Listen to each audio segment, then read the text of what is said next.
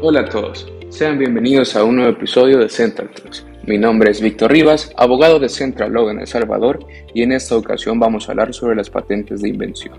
¿Qué protegen las patentes? ¿Cómo se puede obtener una patente? ¿Cómo puedo saber si un producto es patentable?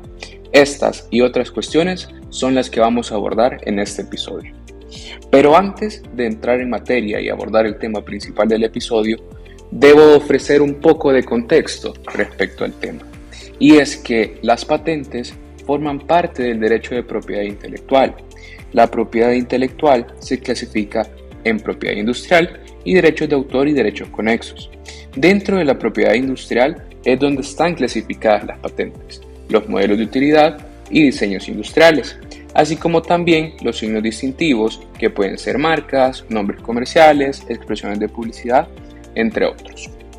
Una vez que tenemos esto claro, podemos partir y vamos a iniciar por lo básico, por definir qué es una patente. Según lo establecido en la Ley de Propiedad Intelectual, una patente es el derecho que se concede sobre una invención, que puede ser un producto o un procedimiento. Este derecho concedido le permite al titular poder explotar de manera exclusiva impidiendo que un tercero utilice, venda o fabrique sin su consentimiento dicho invento.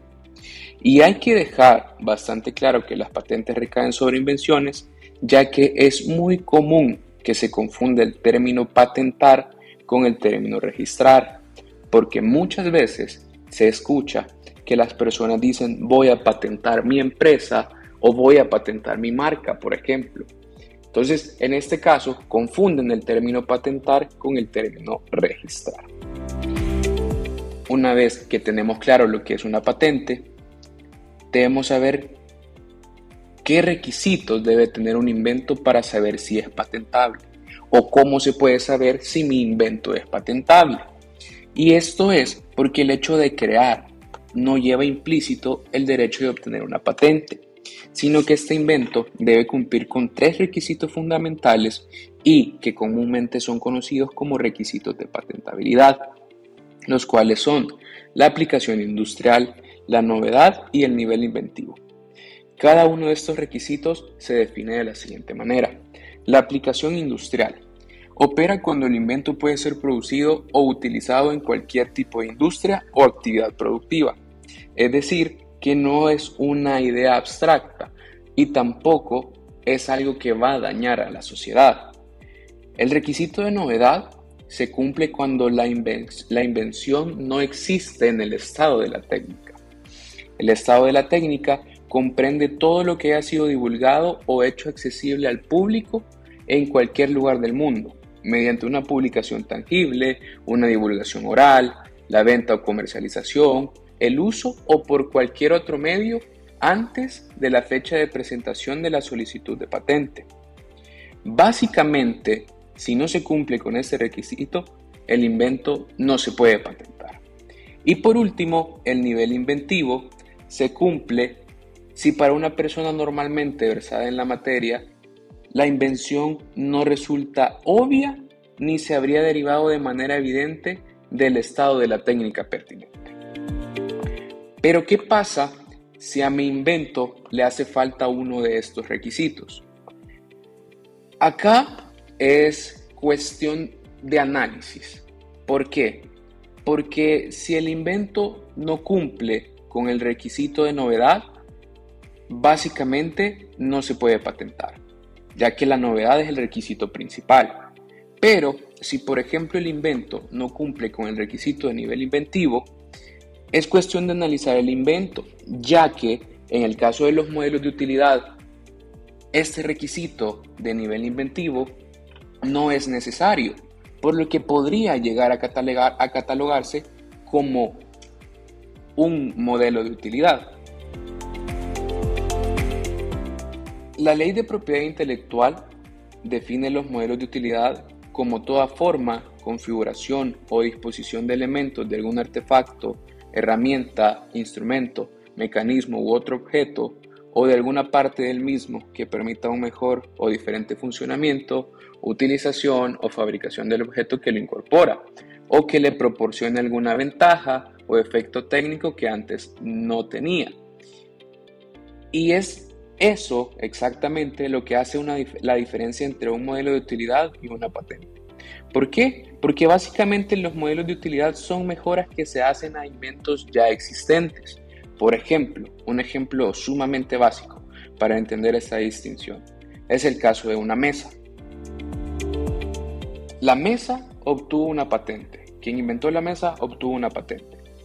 Pero luego alguien hizo que una mesa pudiera ser plegable. Esa mesa plegable se convierte en un modelo de utilidad. Entonces, una vez que hemos establecido si mi producto es patentable o no, ¿cómo procede el tema de exclusión de terceros? Como ya lo hemos mencionado, eh, la patente concede al titular del invento un derecho exclusivo y la forma de excluir a los terceros es sabiendo delimitar el ámbito de protección de la patente. Y esta función de delimitación se cumple con las reivindicaciones de una patente, ya que son las reivindicaciones las que definen el objeto de protección de la patente. En palabras sencillas, las reivindicaciones señalan desde dónde y hasta dónde va a proteger la patente. Pero este tema de las reivindicaciones es un tema especial y se debe, se debe guardar bastante cuidado, ya que si estas reivindicaciones se redactan de una forma que no cubra la totalidad del invento, los vacíos que deje pueden ser aprovechados por un tercero, es decir, puede explotar ese, ese vacío sin necesidad de obtener una autorización de parte del titular porque al momento que el titular hizo las reivindicaciones, omitió incluir lo que esta persona está aprovechando. Aparte de las reivindicaciones, tenemos otro documento importante y es la memoria descriptiva. ¿Y por qué es un documento importante? Porque la memoria descriptiva básicamente es donde se va a divulgar de lo que se trata el invento. Y hay que recordar que como lo veíamos en, los requisitos de patentabilidad, si se divulga, se pierde el requisito de novedad, porque va a entrar dentro del estado de la técnica. Y es por esa razón que es sumamente importante que la memoria descriptiva y las reivindicaciones guarden total relación.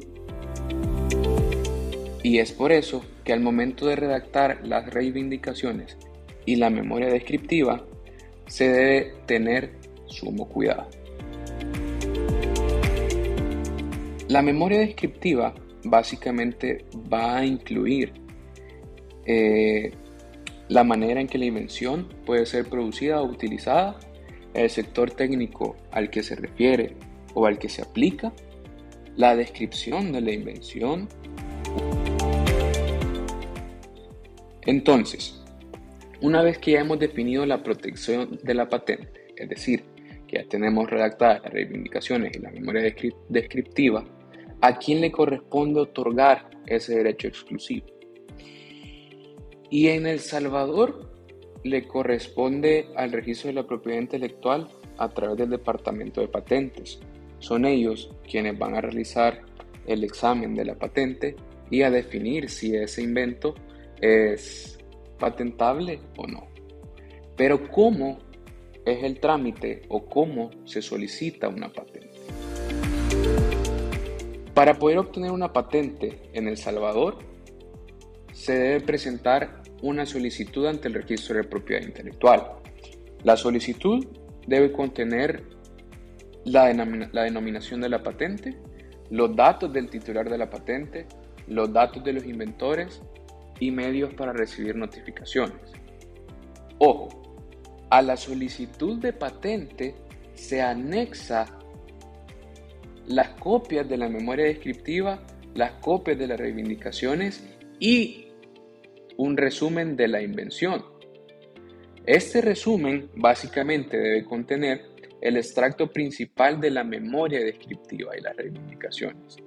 El resumen no se va a utilizar para interpretar el alcance de la, de la protección de la patente. sino que solamente va a servir para fines de información técnica. Y además que en los casos que la patente sea necesario incluir eh, dibujos para que se pueda entender la invención, también deben agregarse como parte del expediente a la solicitud de patente en El Salvador. Entonces, al momento que yo ya tengo listo mi solicitud de patente junto con, junto con el expediente que va a ser eh, las dos copias de la memoria descriptiva, las dos copias de las reivindicaciones y el resumen de la invención, yo tengo que pagar un arancel oficial para poder solicitar el registro de una patente, que actualmente este arancel es de 57.14. Entonces, una vez que se paga eh, los 57.14, se tiene listo el expediente y la solicitud, se presenta eh, a, trámite ante el registro de la propiedad intelectual. Una vez presentado, eh, se le da el trámite, finalizando el trámite de, la patente, se concede la exclusividad al titular de dicho patente. Entonces, esta exclusividad, eh, ¿cuánto tiempo me concede a mí para poder yo disfrutar o para poder explotar eh, el invento? ¿Cuál es la vigencia que tiene una patente? Las patentes tienen una vigencia determinada de 20 años. A diferencia de las marcas, no se pueden renovar ni prorrogar.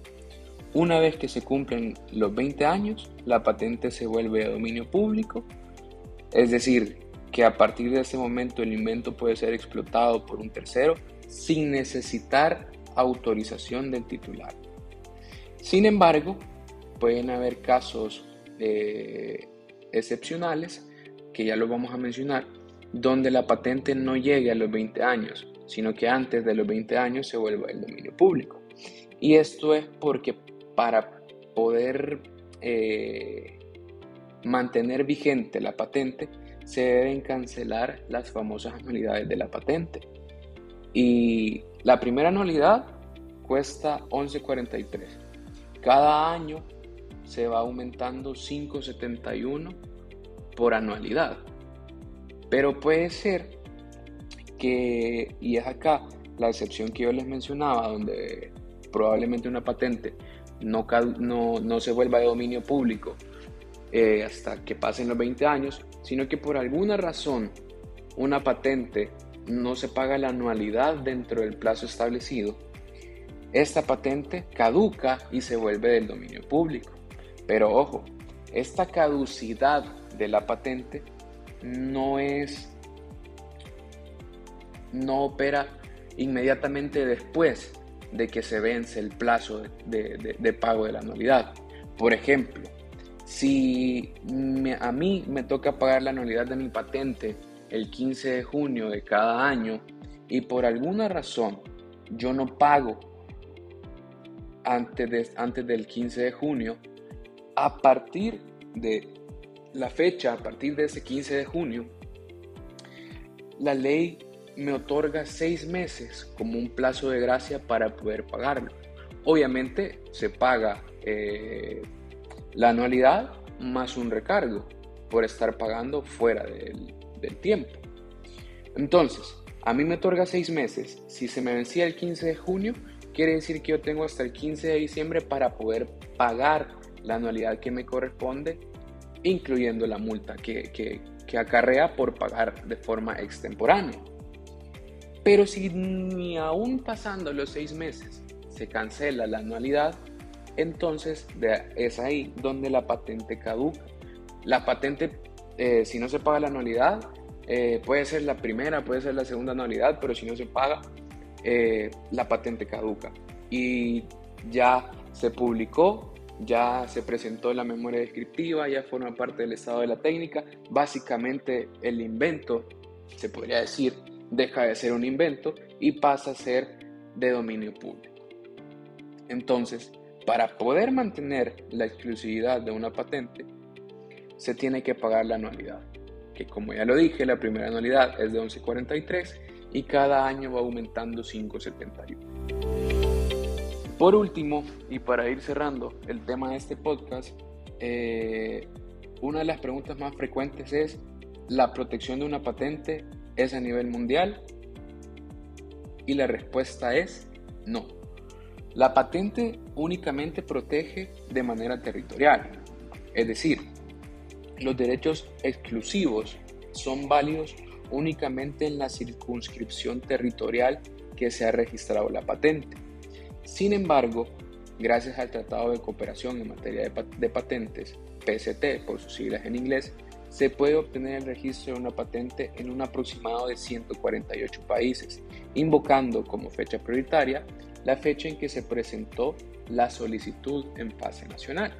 Por ejemplo, si se presenta la solicitud de patente en El Salvador el 27 de junio, esa va a ser la fecha prioritaria con la que en los demás países se va a presentar la solicitud. Es decir, no importa si yo lo presento el 27 de julio, pero la fase nacional y gracias al Tratado de Cooperación en materia de patentes, me permite a mí poder invocar la fecha de presentación en El Salvador como la fecha de prioridad. Y estas son las interrogantes más frecuentes en el tema de las patentes. Claro que las patentes son un tema sumamente amplio que difícilmente se abarca en un episodio. Así que espero que se mantengan pendientes de los episodios de Central Talks. Y en una nueva entrega probablemente sigamos hablando del tema de patentes o abordemos más a profundidad el tema de los modelos de utilidad. Porque recuerden que Central Talk es el podcast donde conversamos sobre distintos temas legales y empresariales con perspectivas hacia